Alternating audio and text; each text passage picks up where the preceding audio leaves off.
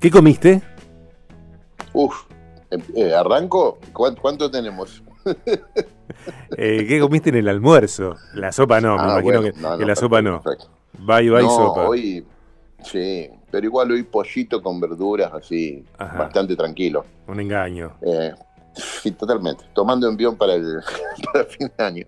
Eh, que me dijeron, eh, puede ser que, vas a acercar kilómetros eh, con la Voy ciudad. Voy a acercar kilómetros. Mira, pero sí, señor. Mira, y me entero por otro lado yo. No, no sé. Qué, qué bárbaro. Te enteras de todo, también es sorprendente. Me entero de, por, otro lado. No sé. Ay, Dios. Le voy a preguntar a David Valiet la próxima vez. Mirá con lo que saliste.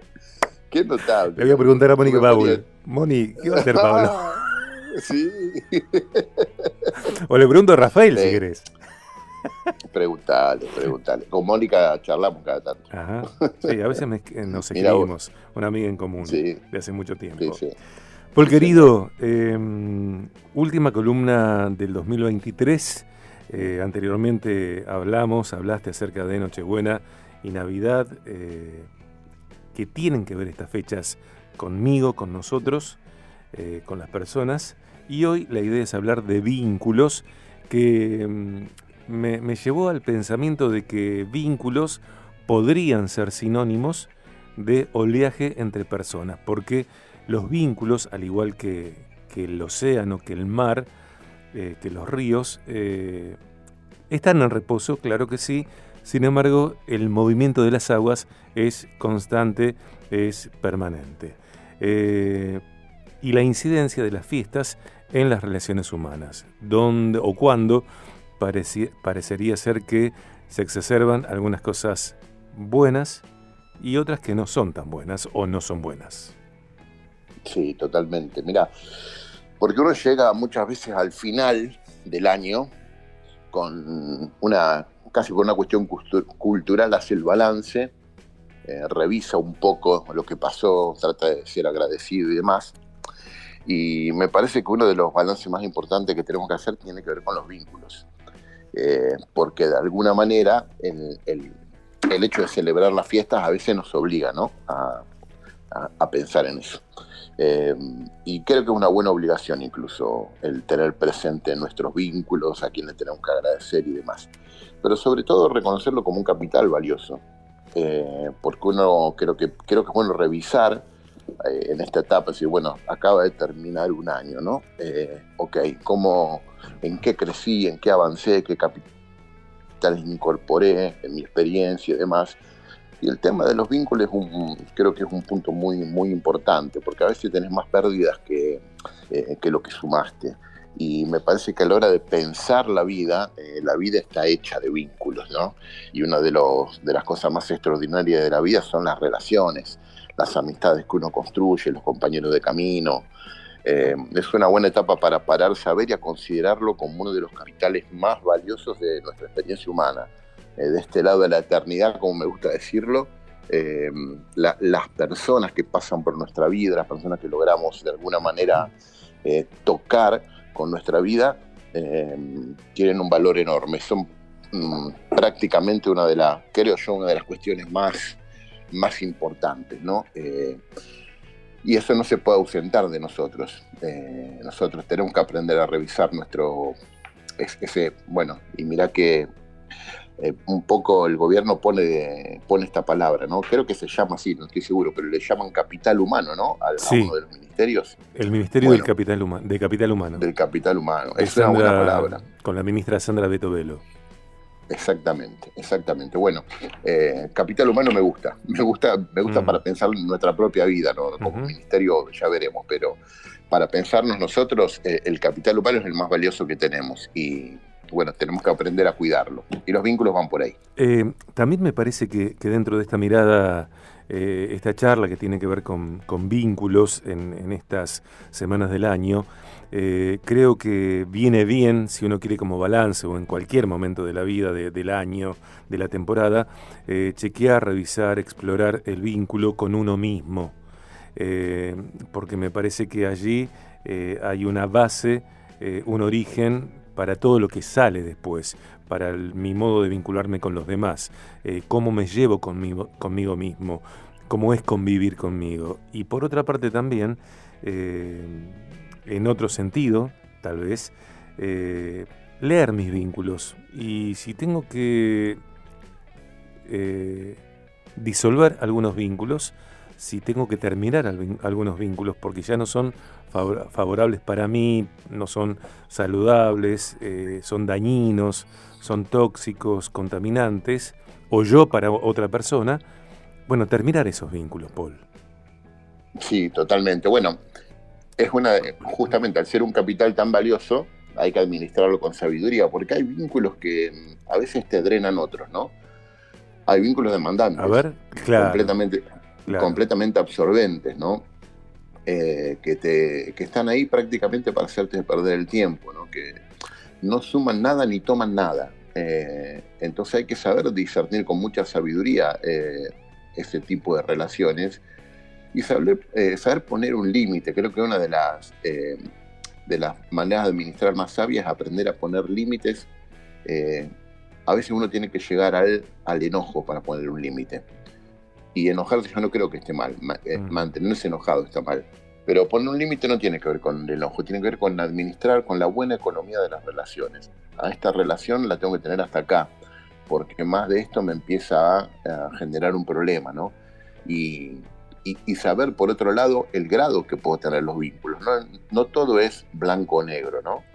Y mira, en, en, la Biblia, el Salmo 1 mm, muestra una progresión interesante hablando de esto, porque dice Feliz la persona que no anduvo en el camino de los malos, ni se detuvo con los que practican la maldad, ni se sienta en la silla de los que, de los blasfemos, de los que hablan mal. Y hace una progresión, caminar, detenerse y sentarse. Esa progresión habla de el grado de compromiso y por lo tanto de intimidad que uno puede cultivar con alguien. Entonces lo que te está diciendo, no empieces caminando con gente tóxica, vamos a decirle, eh, mucho menos te pares y mucho menos te sientes en su casa a cultivar ese tipo de intimidad, ¿no? Eh, y, me parece que es una, mirada sabia saber discernir el, graduar los vínculos, ¿no?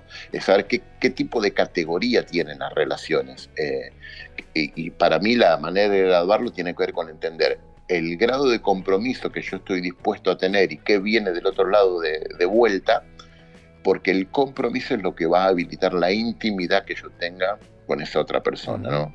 Es mentira tener intimidad con alguien que después, vamos a decir así, no se la va a jugar.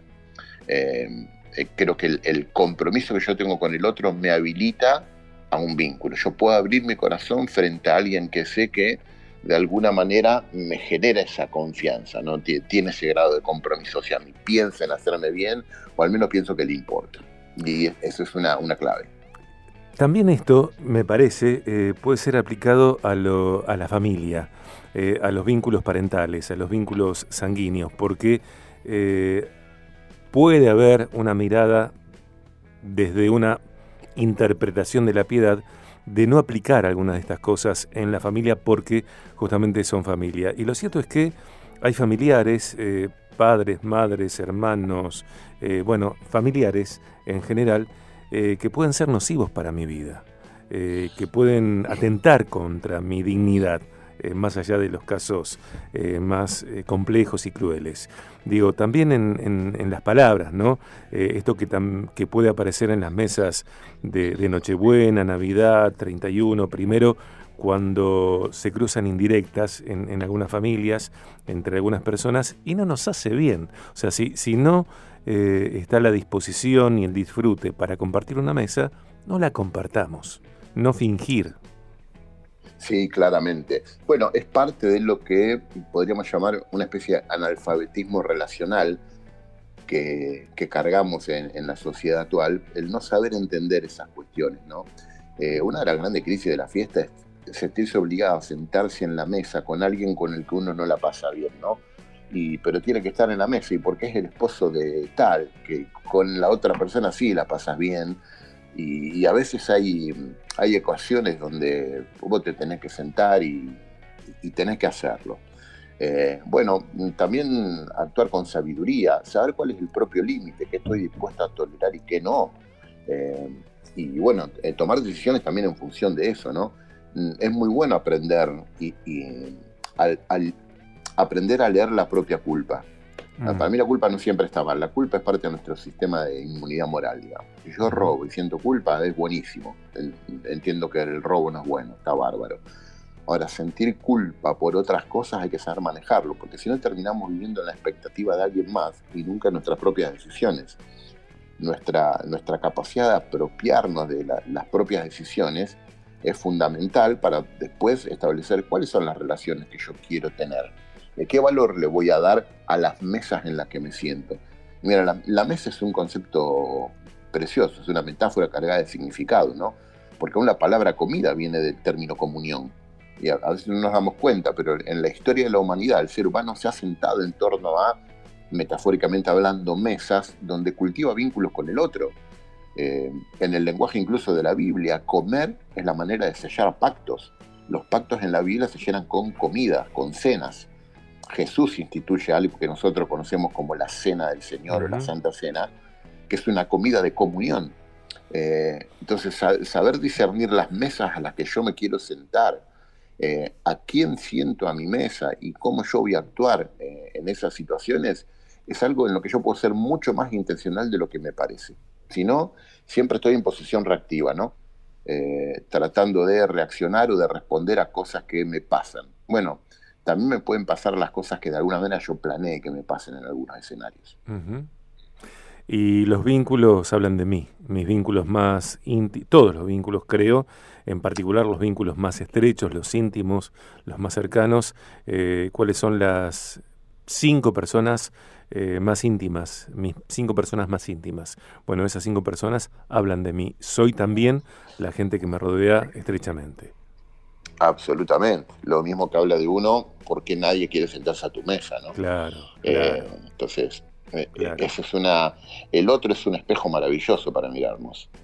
tenemos que aprender a mirarnos en el otro. Tenemos que aprender a escuchar lo que los otros dicen. Y ahí está el valor de, de un vínculo. Uno, si no, si no hay vínculos profundos en la vida, es decir, en el sentido de personas con las que puedo abrir el corazón para recibir cosas buenas, donde yo puedo ser vulnerable, eh, la energía propia se agota. Eh, nosotros estamos diseñados para conectar con el otro y recibir del otro las cosas buenas que necesitamos. No se puede caminar en la vida en modo individualista, solitario. Hay que caminar en modo vincular y encontrar relaciones significativas es una de las cosas más sabias que tenemos que hacer en la vida. Es, lo que, es el capital humano más valioso que tenemos en nuestro proyecto de vida. Gracias Paul, gracias por este nuevo año compartido aquí en Viaje de Gracia los jueves con vos, tremendo, y, vayamos en el 2024 por, por más. Vayamos por más. Bueno, que pases un buen final del año. Te escribo, capaz que nos tomamos Sí, claro. ¿Un, ¿Un qué? Bueno, bueno, eh, después lo revisamos. Eh, no, y aparte porque, como yo te conté, eh, la semana pasada creo que, creo que fue, a mí Papá Noel me mandó un WhatsApp, me dijo que me había dejado un regalo en tu árbol. Es verdad, es verdad. Claro. Tengo que pasar a buscarlo. Claro. claro, Ay, Dios. Te quiero un montón, Paul. Gracias, muchas gracias. Yo también, amigo. Un abrazo enorme. Un abrazo. Estamos viendo.